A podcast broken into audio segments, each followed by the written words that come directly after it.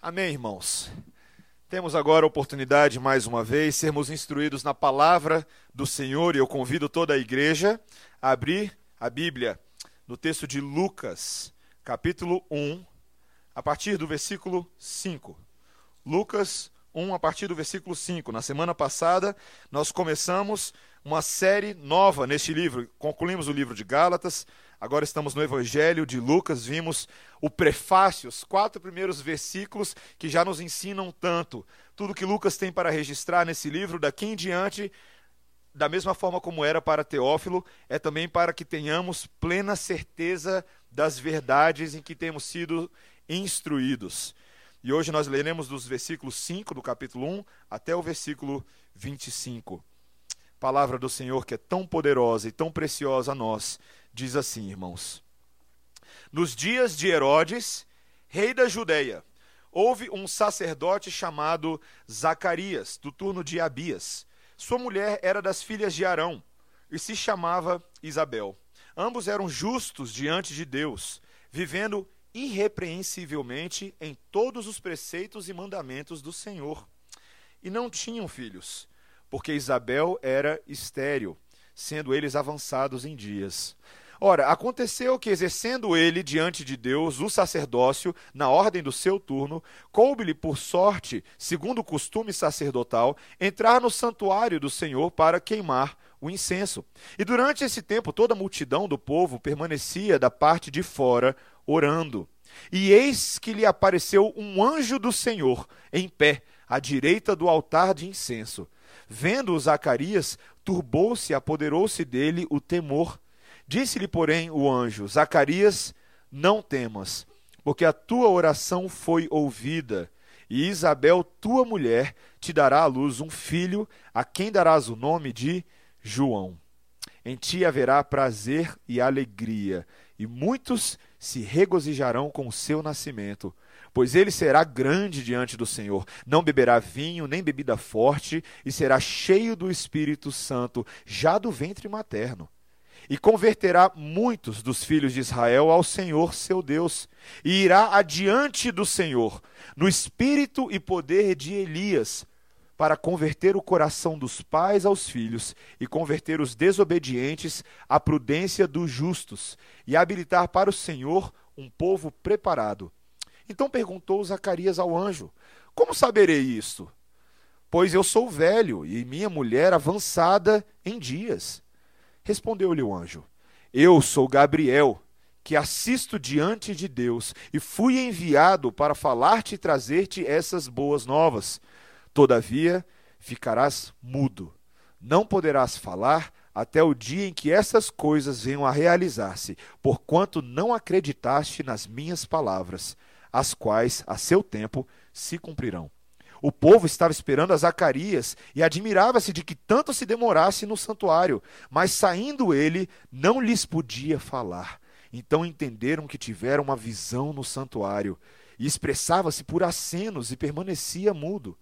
Sucedeu que, terminados os dias de seu ministério, voltou para casa. Passados esses dias, Isabel, sua mulher, concebeu e ocultou-se por cinco meses, dizendo: Assim me fez o Senhor, contemplando-me para anular o meu opróbrio perante os homens. Amém. Até aqui a palavra do Senhor. Vamos orar mais uma vez, irmãos. Senhor Deus, a tua palavra nos é tão preciosa, tua palavra é tão rica, Senhor, essa narrativa cheia de elementos interessantes, ó Deus. E nós pedimos que agora que começamos no Evangelho de Lucas a estudar esses detalhes, que o Senhor nos ensine nessas nuances. Que nós possamos ver o cumprimento do teu grande plano de salvação que o Senhor preparou há tanto tempo para nós. Ajuda-nos, ó Pai, a compreender cada uma dessas coisas, no nome de Jesus. Amém. Amém. Irmãos, no tempo que eu morava no estado do Mississippi, no sul dos Estados Unidos, no seminário existia uma, uma, um, que eles chamavam de circuito de pregação vários dos alunos eram escalados para pregar em diferentes igrejas do, uh, do, do do estado do Mississippi, né? A gente pegava o nosso carro no domingo de manhã e ia pregar em alguma igreja, talvez alguma igreja que não tivesse pastor, ou o pastor estivesse de férias, ou simplesmente alguma igreja que estivesse necessitando de ajuda, qualquer que fosse. E eu lembro que certa vez eles me escalaram para pregar numa igreja em Louisville, Mississippi, ficava duas horas mais ou menos da cidade de Jackson, onde eu morava, e o alerta que me deram é o seguinte, Mateus, quando você chegar lá, você vai ver uma imagem de Jesus nessa igreja, né? E presta atenção que tem seis dedos na mão de Jesus. Falei, que história é essa, rapaz? Que era conhecido, era conhecido como a igreja do Jesus de seis dedos. Eu falei, que, que coisa estranha, né? Eu falei, tá bom, vou ficar atento, né? Cheguei lá na igreja, chegamos e de fato havia uma imagem de Jesus lá, um vitral, um mosaico antigo que havia sido pintado, e tinha lá na mão de Jesus, a mão direita, o, o pintor da, da imagem se confundiu, tinha seis dedos na mão dele. E eu fiquei impressionado com aquilo, né? Mas eu fiquei mais impressionado com uma outra realidade. Era uma igreja muito grande, queridos, uma igreja vistosa, um púlpito bonito, um piano de cauda, um órgão, uma igreja de fazer fazer brilhar os olhos. E eu cheguei lá mais ou menos no, uma meia hora antes, eu, minha esposa, naquela época minha sogra também estava com a gente lá nos Estados Unidos, e estávamos esperando o horário para começar o, o, culto, o pessoal demorando um pouco para chegar. Quando deu nove e meia, a organista vira para mim e fala, pastor, pode começar o culto. Eu falei assim, minha irmã, você não quer esperar um pouquinho mais? Eu acho que a igreja está um pouco vazia. E ela falou, não, esse aqui é o grupo todo. Eu olhei aquilo, um, dois, três, quatro pessoas, para uma igreja imensa. E aquilo me assustou, queridos. E nós começamos o culto. Nós cultuaríamos a Deus como qualquer outro dia. Nós não faríamos pela quantidade de pessoas. Mas aquilo me chamou a atenção. Um templo tão grande, tão magnânimo, vazio. A média de idade dos presentes ali era entre 70 e 80 anos de idade. Senhores de idade que estavam presentes na igreja fielmente para cultuar a Deus. Mas uma igreja que não possuía jovens, uma igreja que não possuía crianças, não, não possuía nem adultos um pouco mais avançados em idade. Aquilo não era uma situação só daquela igreja no norte do Mississippi, era uma situação de várias igrejas no estado do Mississippi, no sul dos Estados Unidos e em todo o país templos históricos, construções arquitetônicas vistosas, mas que estavam vazias. Os Estados Unidos, assim como a Europa, algumas décadas atrás, vem passando por uma fase complicada, em que a secularização, a pós-modernidade, todos os seus efeitos, tem causado vastas impressões nas igrejas. Igrejas vazias, bancos e púlpitos vazios também, não apenas de membros de igreja, mas de pastores. A grande necessidade de uma reevangelização de várias das igrejas e de várias das áreas urbanas no país. Quando nós olhamos, meus irmãos, os efeitos da pós-modernidade tão louvada e tão anunciada por aqueles precursores desse movimento, que diziam que a esperança do homem estava no seu desenvolvimento individual, nas suas capacidades, na capacidade de se encontrar como um homem dotado de razão plena, dotado de capacidade de fazer o mundo dar certo. Nós olhamos para o mundo ao nosso redor e o resultado disso é um afastamento progressivo daqueles que há tanto tempo foram influenciados pela religião. O próprio país dos Estados Unidos, no qual eu morei durante quatro anos, tem nas suas bases, na sua fundação da sua própria Constituição, elementos de fé muito bem registrados, mas os quais a nação hoje tem se afastado cada vez mais, dando espaço para o ateísmo prático, dando espaço para, quem sabe, uma, uma espécie de. Uh, hedonismo dos nossos dias, que é caracterizado por muito entretenimento, muita vazão das suas próprias necessidades, pouca atenção para as coisas de Deus. Uma nação que foi influenciada desde o seu berço pelo Evangelho, hoje tem se afastado cada vez mais. Nós vemos isso na política, quando determinados candidatos, se dizendo presbiterianos, falam asneiras que fazem a gente querer vir, virar a cara para o lado. Meus irmãos, os tempos dos dias de Lucas eram tempos difíceis também. O povo de Israel passava por um período em que, por mais ou menos 400 anos na história de Israel, houve um grande hiato. Por 400 anos na história de Israel, desde o registro dos últimos profetas, Deus não havia falado com o povo diretamente. Não havia atividade profética corrente naqueles dias.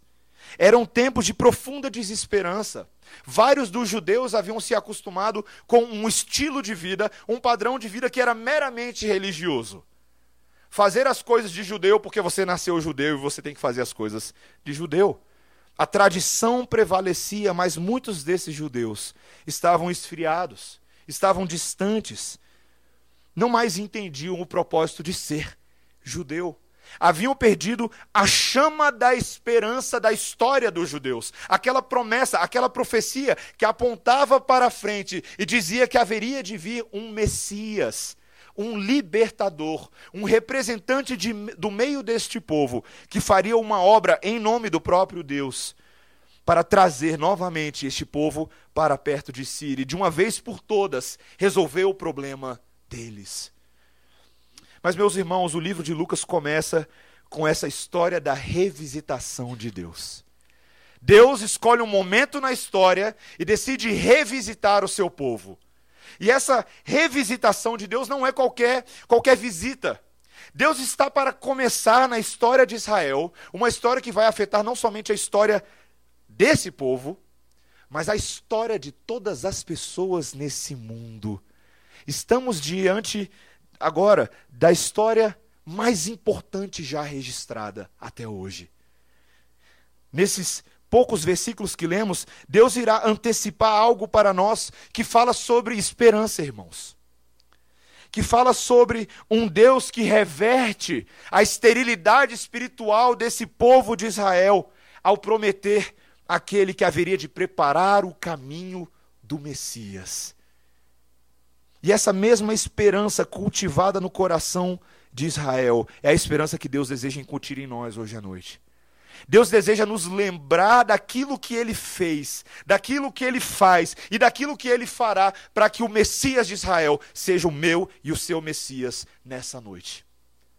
Para que nós possamos olhar para esses eventos e ver que, apesar de muitas vezes a frieza espiritual não corresponder àquilo que nós deveríamos viver, Deus não abandona o seu povo. Deus não abandona o seu povo.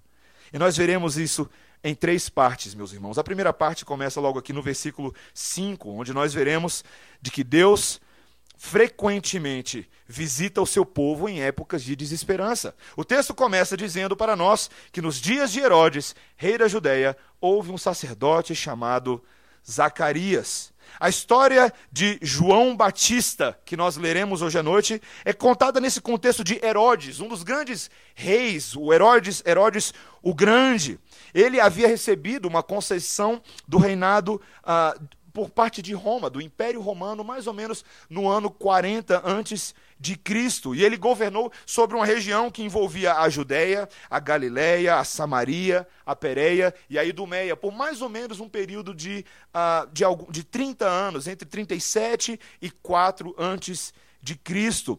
Esse termo Judéia, que é utilizado aqui, não diz respeito necessariamente à província romana da Judéia, mas à área que era habitada pelos judeus. E os personagens centrais dessa narrativa são introduzidos logo aqui. Nós ouvimos falar sobre Zacarias, e não é o comediante dos Trapalhões, eu sei que você pensou nisso. Não é, Zacarias, sacerdote do povo de Deus. Zacarias era um homem que é dito no texto, veja algumas características que são faladas sobre ele. Ele era um sacerdote do turno de Abias. Certamente, quando Lucas menciona esse tempo de Abias era um tempo importante em que todos os sacerdotes desse turno serviam ah, no templo, no único templo dos judeus dessa época. O turno de Abias era o oitavo dos 24 turnos existentes, de acordo com 1 Crônicas, capítulo 24, versículo 10. Você pode depois consultar lá. E para prestar serviços no templo, cada uma dessas divisões de sacerdotes, no caso aqui, a divisão de Abias, eles serviam por mais ou menos um período de uma semana, duas vezes ao ano. Apenas na época dos festivais, como a Páscoa, Pentecostes e Festa dos Tabernáculos, é que essas divisões todas serviam ao mesmo tempo, mas geralmente elas se alternavam numa espécie de, de escala. Não é apenas Zacarias que é citado também, é citada também a sua esposa Isabel. É, o texto nos diz que ela era das filhas de Arão. Uma informação muito interessante, meus irmãos. Porque normalmente essas informações com relação às mulheres, elas não eram tão valorizadas. As mulheres eram muito encaixadas na família do marido, o cabeça da família. Era a história dele que contava muito para efeitos de censo, para efeitos da história de Israel. Mas aqui Lucas está começando a mostrar uma conexão interessante para a gente. De que a história de Zacarias e Isabel está de alguma maneira ligada à história do sacerdócio histórico de Israel. Arão, o grande sacerdote, irmão de Moisés. Os eventos que nós leremos aqui, de alguma maneira, dizem respeito a essa história que vem sendo, sendo contada há muitos anos. E essa informação não está aqui à toa. Isabel das filhas de Arão. E era um casal exemplar, meus irmãos. Veja o versículo 6. O que é que o texto nos diz? Ambos eram justos diante de Deus, vivendo irrepreensivelmente em todos os, pre os preceitos e mandamentos do Senhor. Que bela homenagem a esse casal, não é verdade? Eram reconhecidos pela sua piedade, pelo seu caráter, pela maneira exemplar com que se portavam em meio ao povo. Eles tinham esse reconhecimento, eram homens e mulheres íntegros diante de Deus. Uma bela homenagem de Lucas. Mas o contraste vem logo no versículo 7. Apesar de serem esse tipo de pessoas, eles não tinham filhos. É o que o texto nos diz, veja o versículo 7. Porque Isabel era estéril, sendo eles avançados em dias. Lá na frente nós veremos, alguns versículos à frente, que Zacarias e Isabel oravam por um bebê. Isso era algo que estava no coração deles. Apesar de ser um casal piedoso, um casal íntegro, um casal que andava nos caminhos do Senhor, eles não haviam sido agraciados até aquele momento com uma das maiores bênçãos que uma família pode ter: crianças. Mulheres sentem o peso e a dificuldade de viver em sociedade quando elas são vistas como mulheres incapazes de gerar filhos. Não era diferente naqueles dias. Muitas vezes os judeus viam essa incapacidade como uma espécie de maldição divina. Apesar de ah, Zacarias e Isabel serem homens íntegros, o Salmo 127 nos falava que herança do Senhor são os filhos, o fruto do seu ventre, o seu galardão. Ter filhos era uma espécie de recompensa do Senhor por uma vida santa, por uma vida correta, por uma vida reta. Quem sabe muitos judeus olhavam também para Zacarias e Isabel, apesar de verem a aparente a piedade externa deles, também pensavam, eles também são pecadores. Já fizeram coisas na história deles que não deveriam ter feitos e por isso Deus está punindo Zacarias e Isabel. Muitas pessoas fazem isso nos nossos dias, sabia? Existe uma certa linha dentro das igrejas hoje que se diz que se você não está sendo abençoado por Deus naquilo que você deveria ser abençoado, ou é falta de, fé sua, ou tem uma maldição na sua vida e é hora de quebrar. Não é verdade?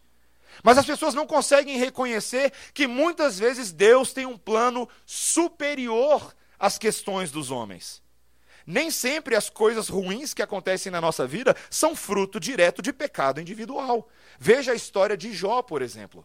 Você se lembra de Jó? Como é que Jó era reconhecido no capítulo 1 do livro que leva o seu nome como um homem íntegro, um homem reto perante o Senhor, o tipo de homem que se levantava todas as madrugadas para oferecer sacrifícios em favor dos seus filhos um dos homens exaltados nas Escrituras, porém, o texto nos diz que o Deus soberano decide fazer um teste na vida de Jó, não é verdade? Retirando todas as coisas daquele homem abençoado e convivendo com ele à luz dessa situação. O mesmo acontece com Isabel e Zacarias, irmãos. Caráter não é sinônimo de uma vida aquinhoada materialmente. Virtude não é sinônimo da bênção automática de Deus. E se você pensa dessa forma hoje, você precisa entender o Deus soberano de Israel. Não é assim que ele funciona. Ele não é coagido a te abençoar porque você está indo para a igreja. Ele não é coagido a te abençoar porque você vive uma vida santa para as pessoas ao seu redor. Não.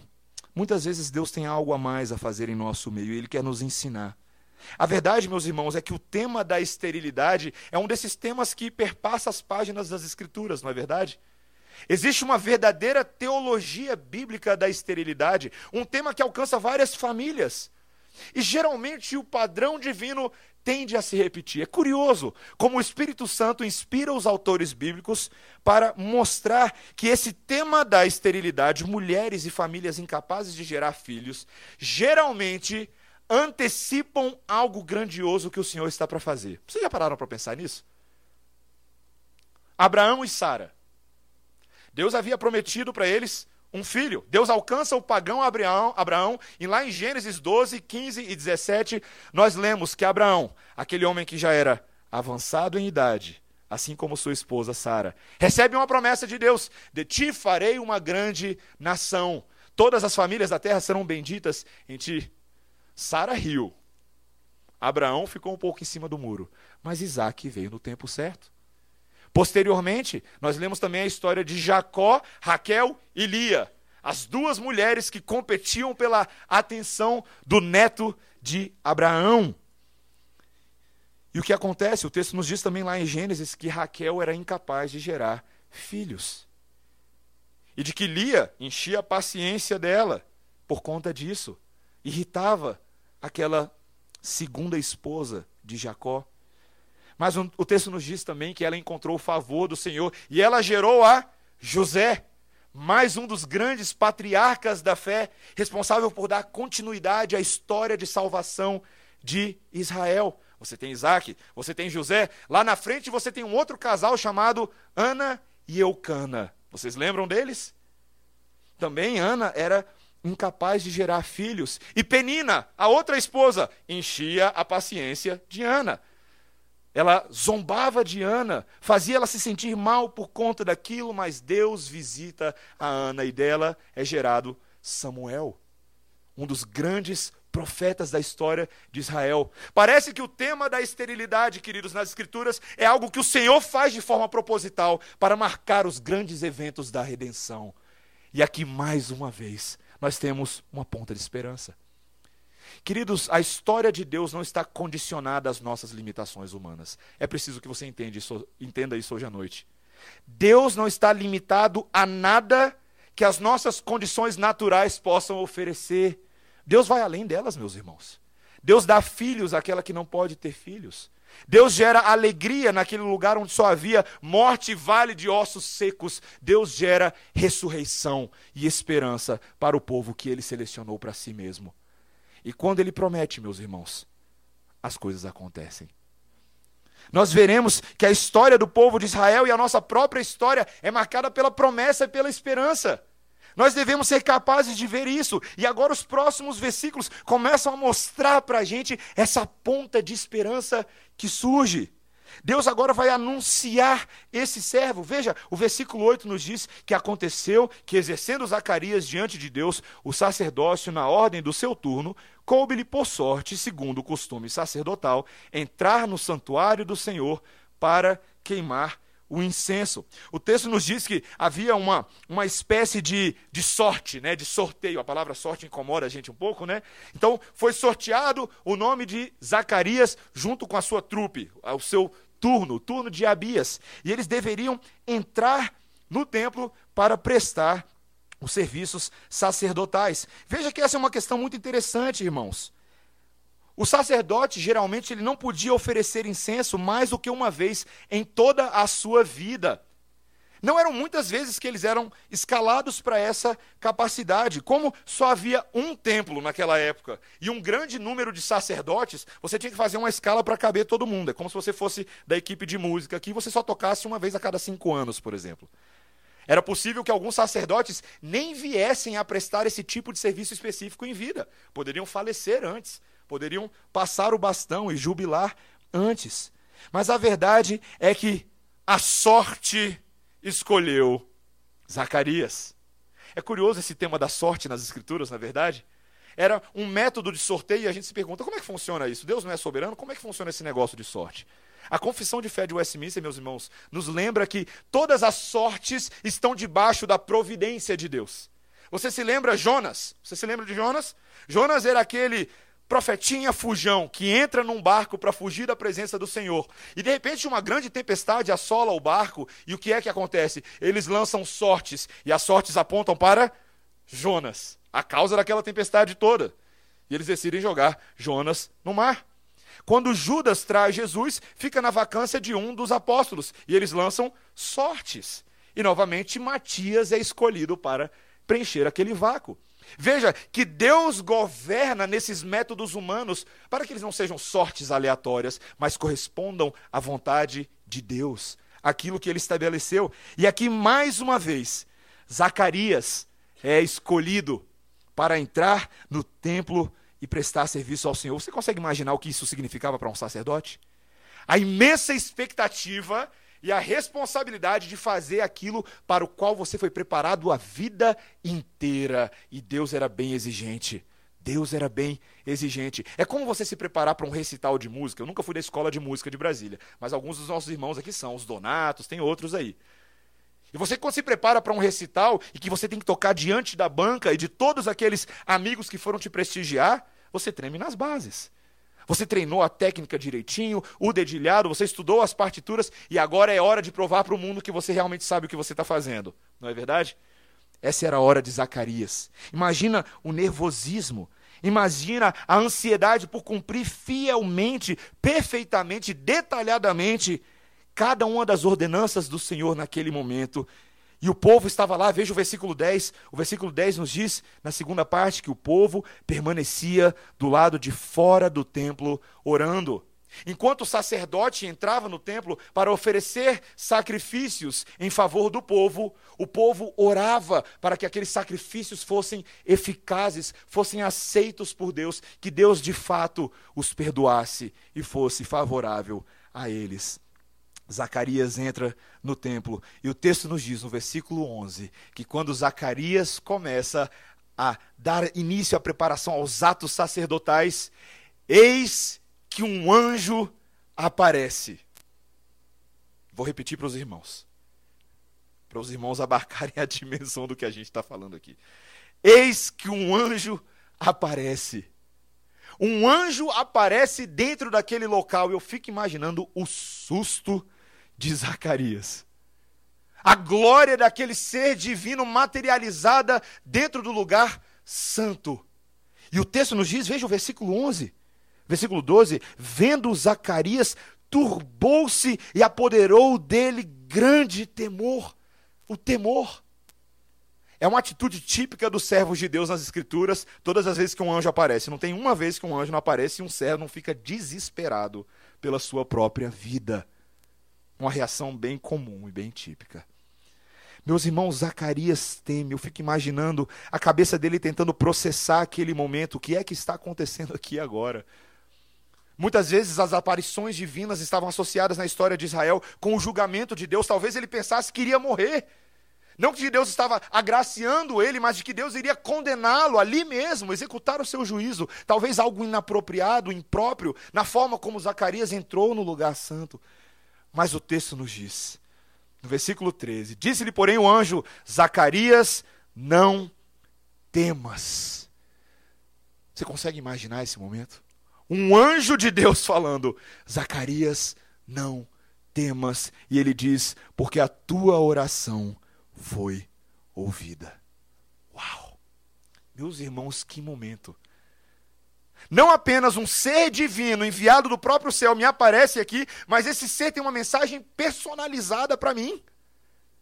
Uma mensagem que diz respeito a um anseio antigo do coração daquele homem. A sua oração foi ouvida.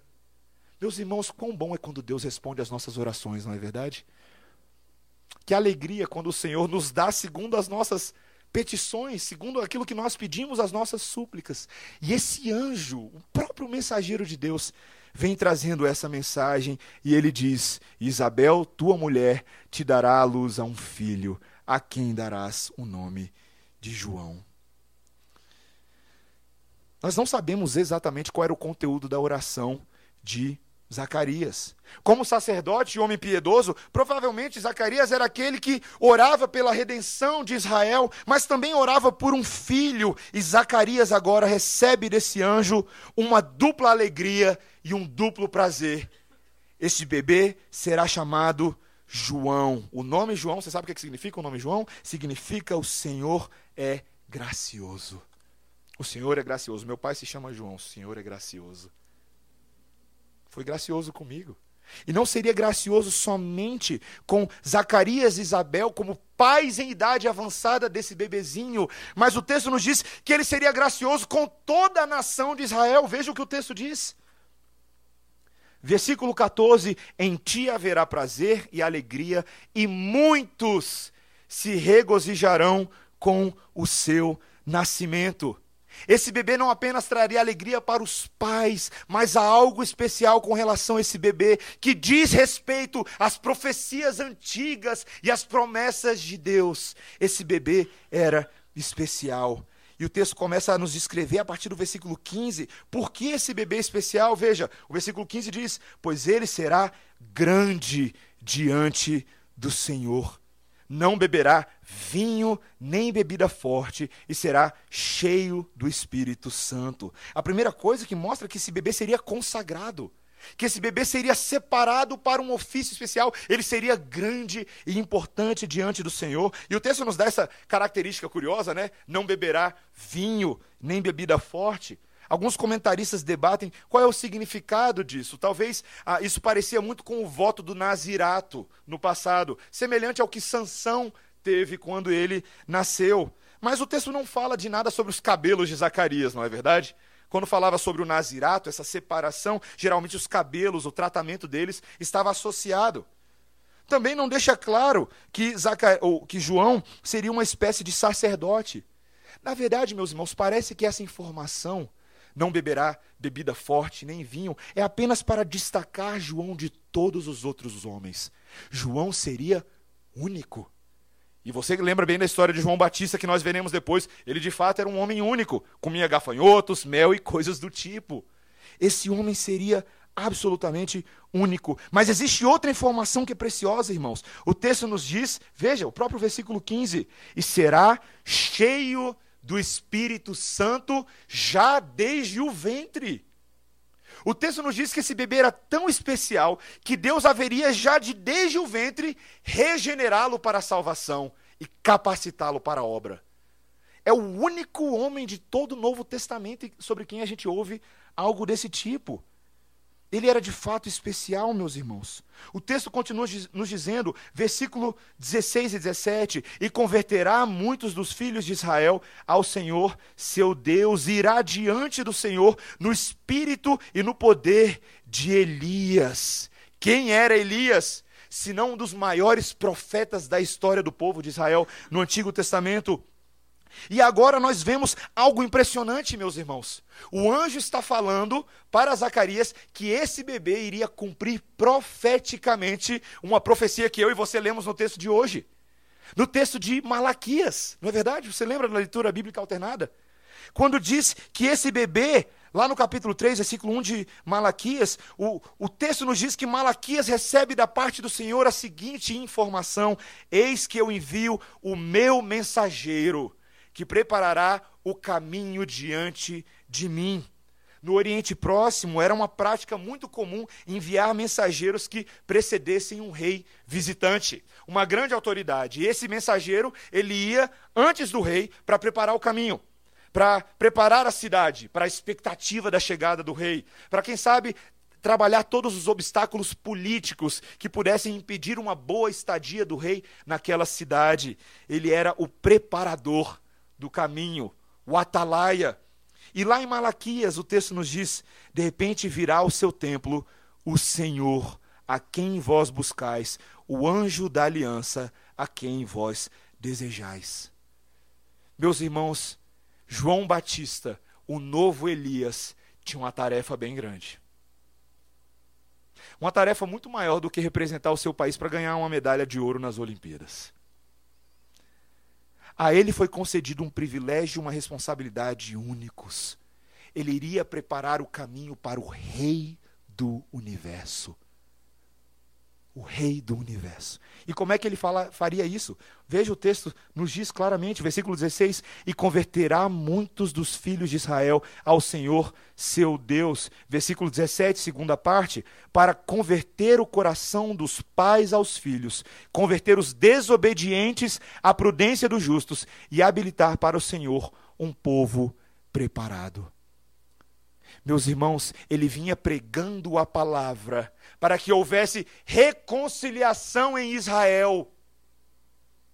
Ele já vinha antecipando a obra daquele que viria, o Messias, que promoveria não apenas uma reconciliação familiar, mas uma reconciliação eterna.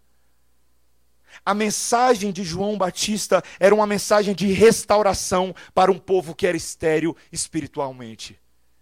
Era uma mensagem de esperança, era uma mensagem que falaria para Israel: basta toda maldade, o Salvador está vindo entre nós. Que mensagem gloriosa, irmãos. O texto nos diz claramente que ele haveria de habilitar um novo povo. O clímax da sua tarefa profética era preparar um povo evangelizando esse povo. João Batista seria um evangelista. Uma aplicação para os pais. Quão bom é ouvir palavras assim a respeito dos seus filhos, não é verdade? Você consegue imaginar o orgulho de Zacarias e Isabel? De ouvir da boca do próprio anjo de que seu filho seria uma bênção.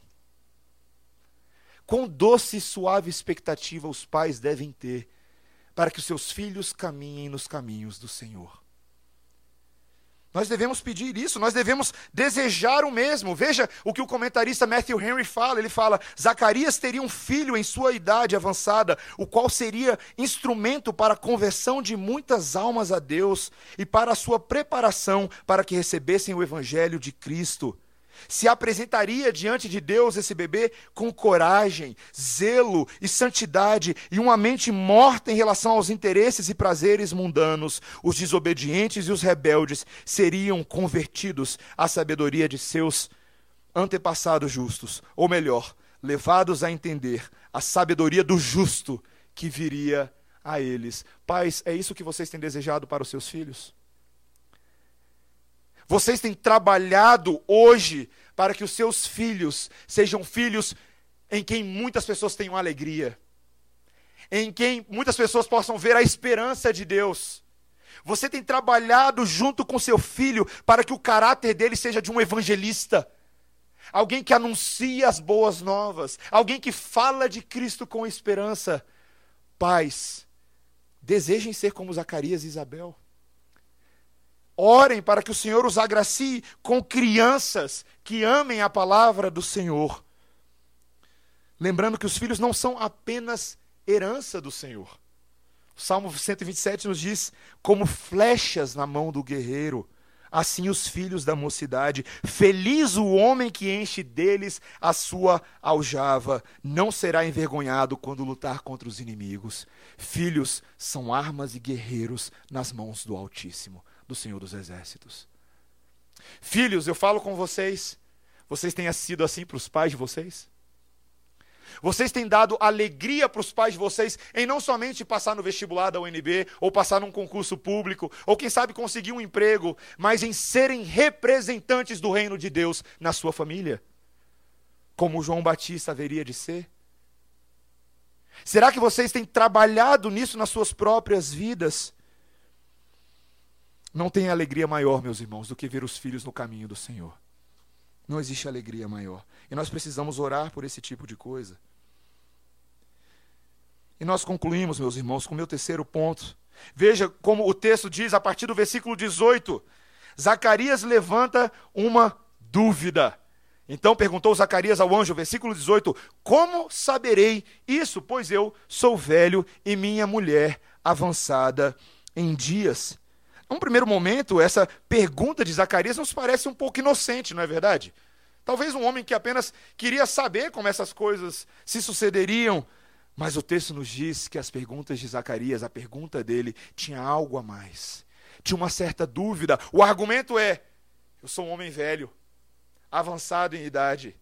Será mesmo, meus irmãos, que Zacarias, um homem um sacerdote, de, um sacerdote de Deus, um homem íntegro e piedoso, não conhecia a história de Israel para lembrar que todas as vezes que homens fizeram a mesma pergunta, Deus se desagradou deles? Será que Zacarias não lembrava disso?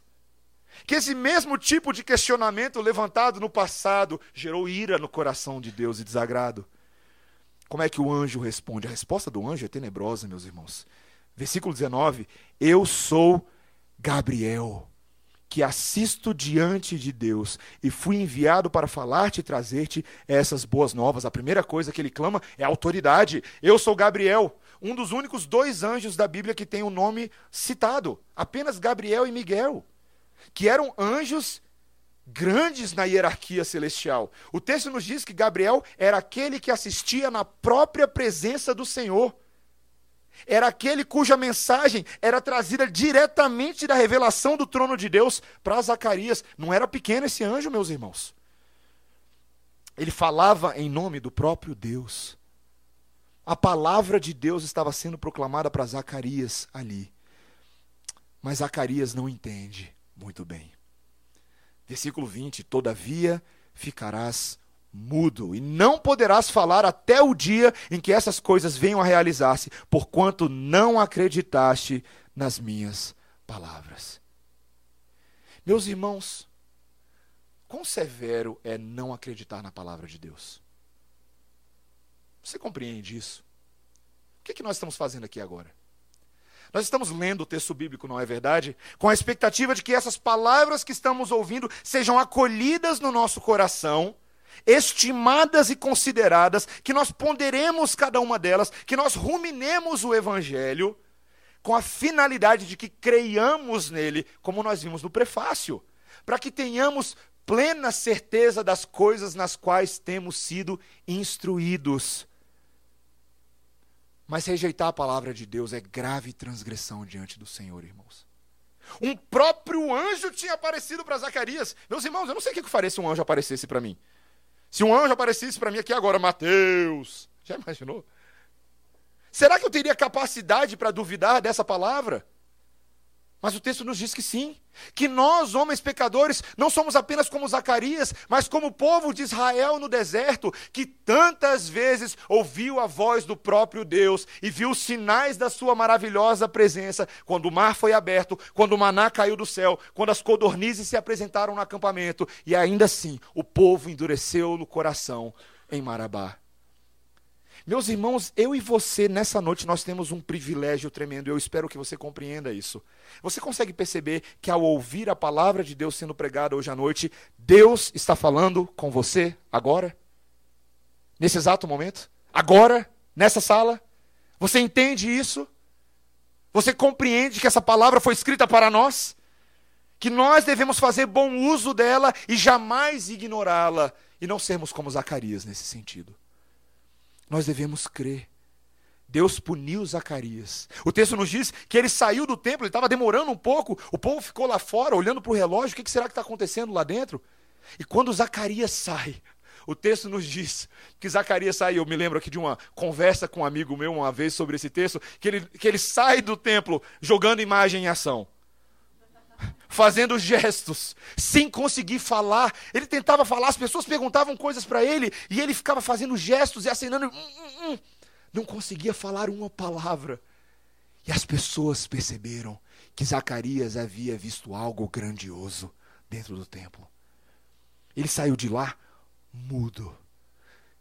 Deus é severo, inclusive, com seus próprios filhos. Veja, Deus fez isso com os seus próprios sacerdotes. Nosso Deus é santo, irmãos, e a Sua palavra é digna de toda a nossa atenção. Mas Deus também é gracioso, não é verdade? E misericordioso. Porque Deus poderia, se Ele quisesse, ter falado para Zacarias: Ah, é, está duvidando? Você acha que não vai acontecer? Então não vai ter mais bênção. Não vai ter mais bebê. Ele poderia. Deus é santo. E Deus não se pauta pelas nossas condições. Ele faz o que ele bem entende. O nosso pecado geralmente nos afasta dele. Mas não é isso que Deus fez com Zacarias. Porque aquilo que Deus havia prometido, ele iria cumprir. O, tempo, o texto nos diz, versículo 20: Porquanto não acreditaste nas minhas palavras, as quais a seu tempo se cumprirão. Deus iria cumprir essas palavras e eu espero que você entenda o que eu vou falar agora, meu irmão e minha irmã. Ele precisava cumprir as palavras, porque se as palavras de Deus não fossem cumpridas, o pecado de Zacarias jamais seria perdoado. Você entende isso? Era necessário que o precursor de Cristo viesse, para que o Messias viesse, para que a sua morte viesse, para que os pecados de Zacarias fossem sanados. Zacarias estava dependente dessa própria promessa da qual ele duvidava. Deus foi gracioso com eles, irmãos. Com ele e com Isabel. E o texto encerra dizendo no versículo 24: que passados esses dias, Isabel, sua mulher, concebeu e ocultou-se por cinco meses, dizendo: Assim me fez o Senhor, contemplando-me, para anular o meu opróbrio perante os homens. Meus irmãos, aquela mulher avançada em idade, cujo corpo já não estava mais pronto para receber um filho, aquela mulher dá luz.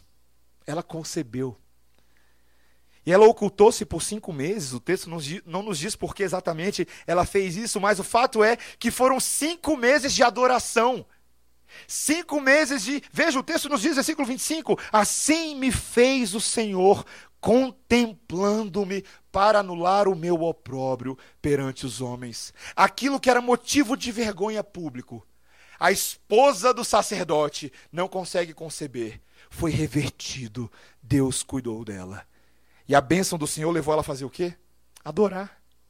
A louvar a Deus. Ela ficou escondidinha por cinco meses, gozando da alegria de ter dentro de si a bênção do Senhor sendo gestada.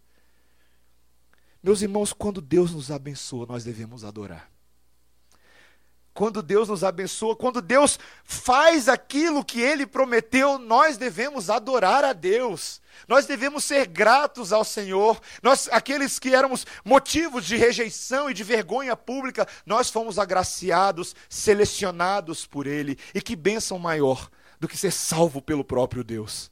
Não é verdade? Tantas vezes nesse culto de hoje à noite nós falamos e oramos, Deus nos salvou e colocou sobre nós o seu nome.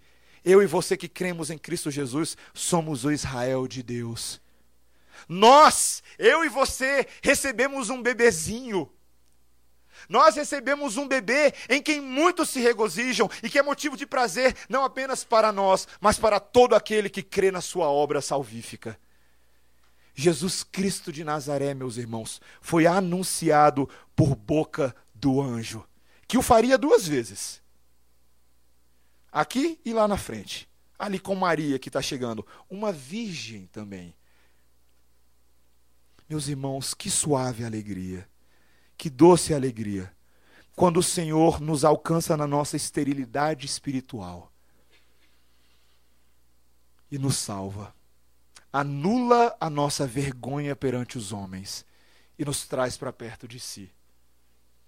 Você valoriza a sua salvação, meu irmão? Você entende a dimensão do que está acontecendo aqui? De que esses momentos históricos na vida de Israel foram avançando e progredindo e se desenrolando e desvendando até que nós, em algum momento da história, dois mil anos depois, fomos alcançados por essa história. E essa é agora é a nossa história. Zacarias e Isabel, crentes fiéis ao Senhor, que modelam o que eu e você devemos fazer. Nós devemos adorar ao Senhor, meus irmãos. Nós devemos adorar ao Senhor. E eu espero que as narrativas do livro de Lucas te façam isso mesmo. Te levem a contemplar ansiosamente essa expectativa daquele que virá porque aqui, de fato, o texto de Lucas nos mostrará que ele haveria de vir, e ele veio, mas aquele que veio, morreu, ressuscitou, subiu às alturas e voltará para nós. E essa promessa, garantida pela boca do próprio Deus, haverá de se cumprir. E eu e você devemos adorar em suave expectativa. Suave expectativa. O Senhor retornará para nós. Amém? Vamos orar. Santíssimo Senhor Deus nosso, nosso redentor, nosso Salvador.